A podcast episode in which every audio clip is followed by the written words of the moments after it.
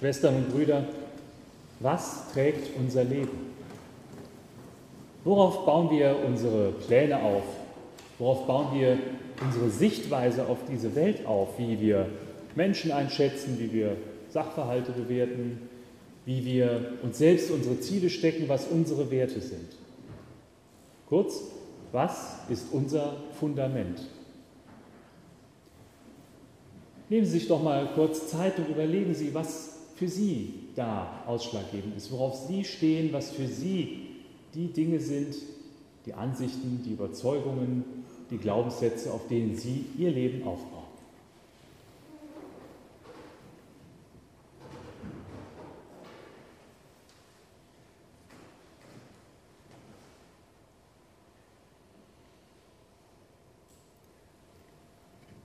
Für manche Menschen gar nicht so einfach, diese Frage.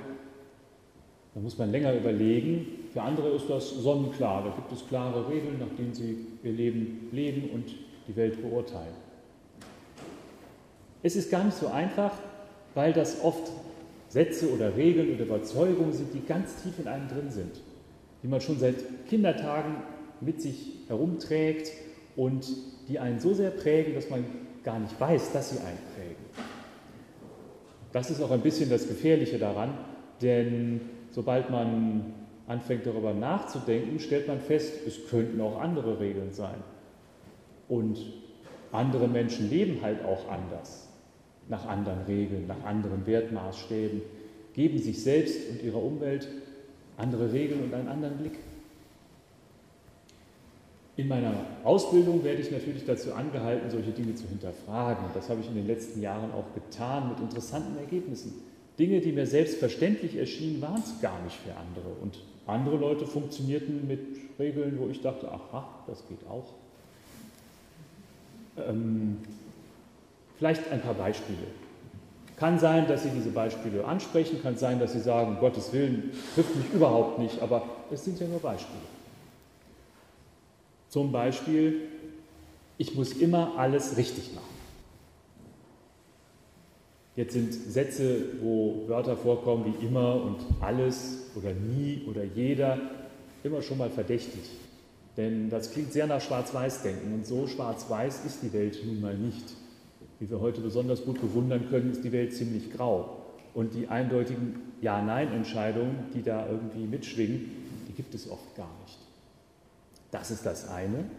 Und das andere ist, was für eine Unbarmherzigkeit sich selbst gegenüber, was für eine Überforderung, immer den Anspruch an sich zu stellen, alles richtig machen zu müssen.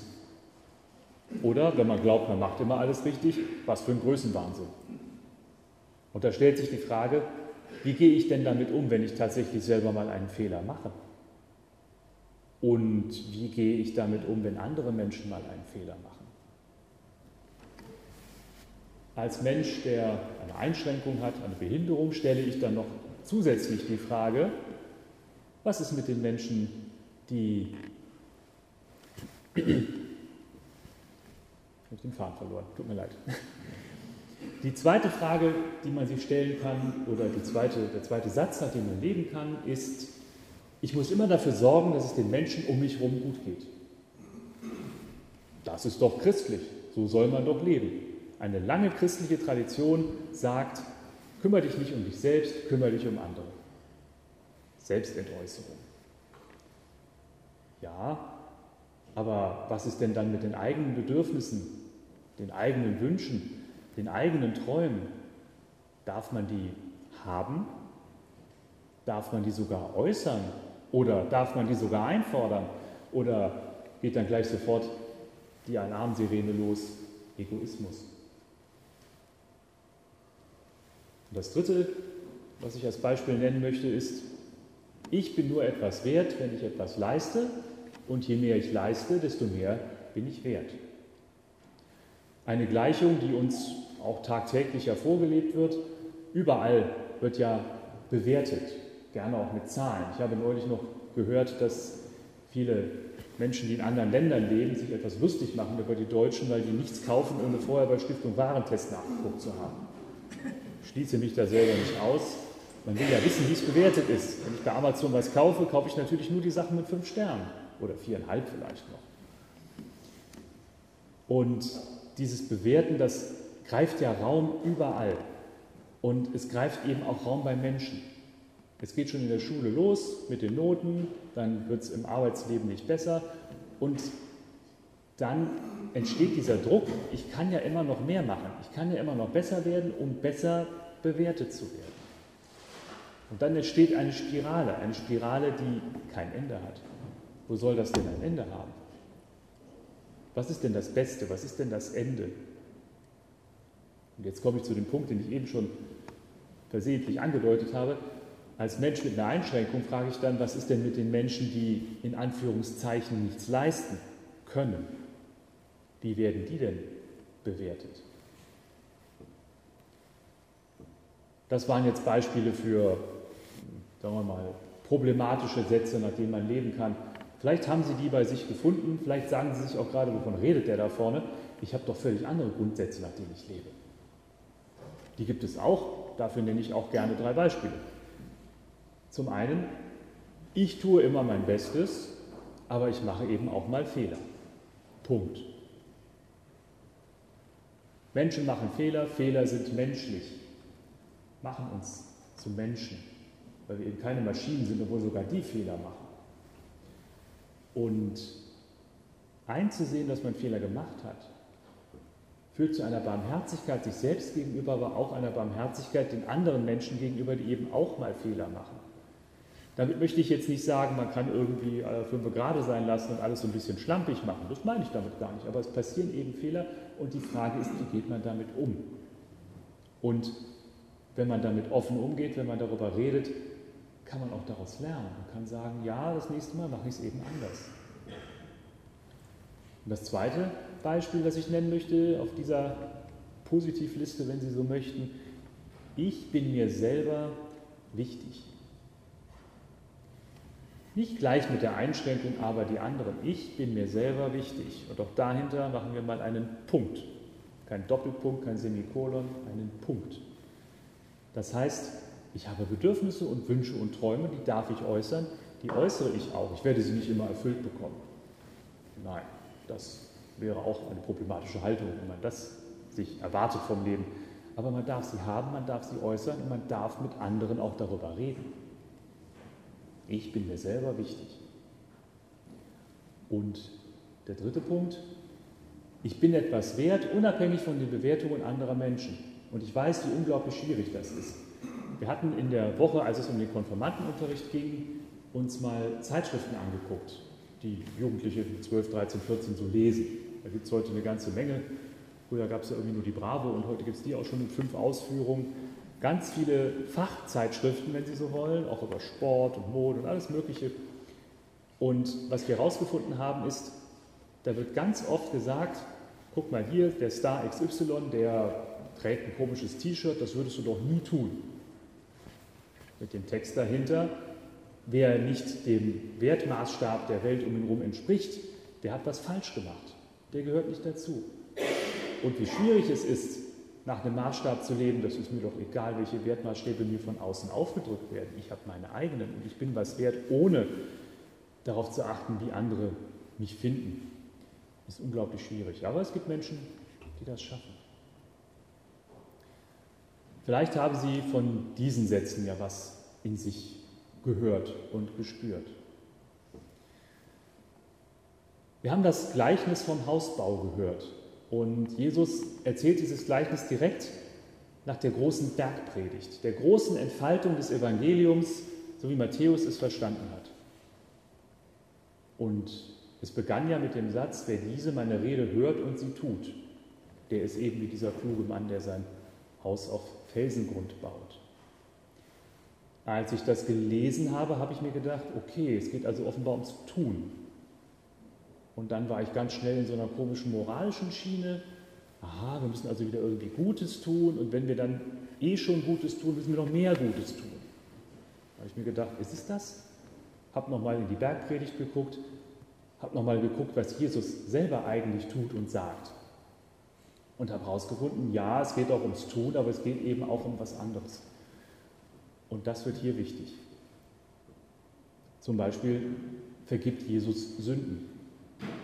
Das heißt, Menschen machen Fehler und Jesus sagt, ja, du machst Fehler, weil du ein Mensch bist, aber du musst dich deswegen nicht grämen, du musst deswegen dich nicht selbst zerstören.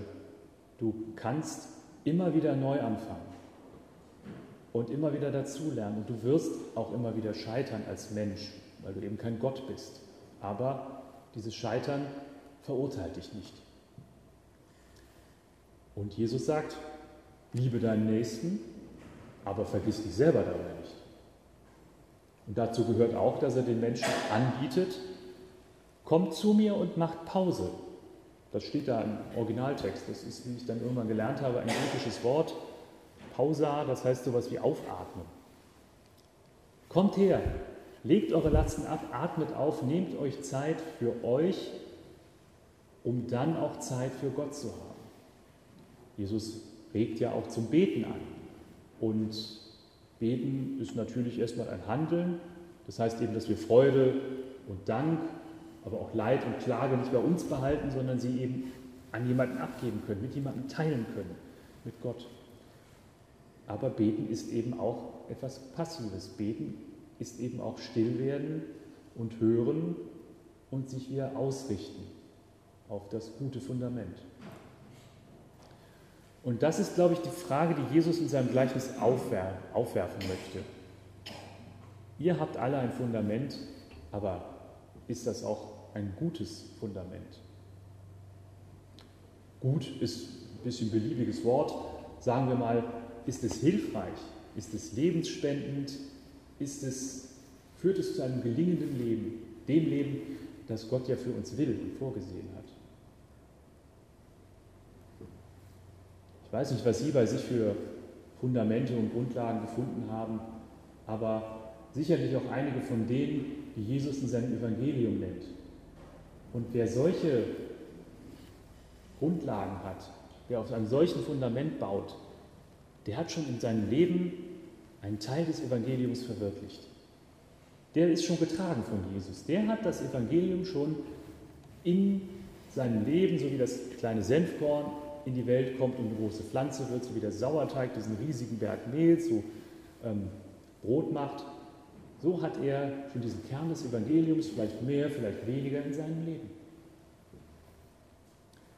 Und Jesus lenkt in seinem Gleichnis aber auch den Blick auf diese anderen Grundsätze, diese anderen Fundamente, die eben aus Sand sind, die die Belastung, die, die das Leben so mit sich bringt, also mit Platzregen und Sturm, die dem nicht standhalten die wegbrechen, die einem selber das Leben verderben und dadurch eben auch den Menschen um einen rum, die einem das Leben in den Sand setzen lassen, sein eigenes und das Leben der anderen Menschen. Es ist ein Fundament, das wegbrechen kann, es sind aber auch Fundamente, die noch viel schlimmer wirken können wie Treibsand, die nicht nur wegbrechen, sondern die einen auch noch runterziehen. Runterziehen und je mehr man zappelt und sich anstrengt und sich bewegt, um da wieder rauszukommen, desto mehr wird man runtergezogen. Und Jesus ruft uns in diesem Gleichnis auf, immer wieder zu prüfen, worauf stehen wir. Was ist das, was uns als Mensch leitet und lenkt, was uns Halt geben will und was uns Ausrichtung geben will. Und er sagt mit dem Gleichnis und mit seinem ganzen Evangelium, und das ist, wenn ich das so zusammenfassen darf, auch der Auftrag, den Jesus von Gott bekommen hat, uns Menschen zu sagen, guckt auf die guten Fundamente, die ihr habt, da ist Gott wirksam, da ist Gottes Evangelium wirksam. Und an den Schlechten, da kann man immer noch was drehen, da kann man immer noch sich ein bisschen zur Seite rücken, abrücken und dann lieber auf die festen Fundamente stellen, die ja da sind und die unser Leben tragfähig machen.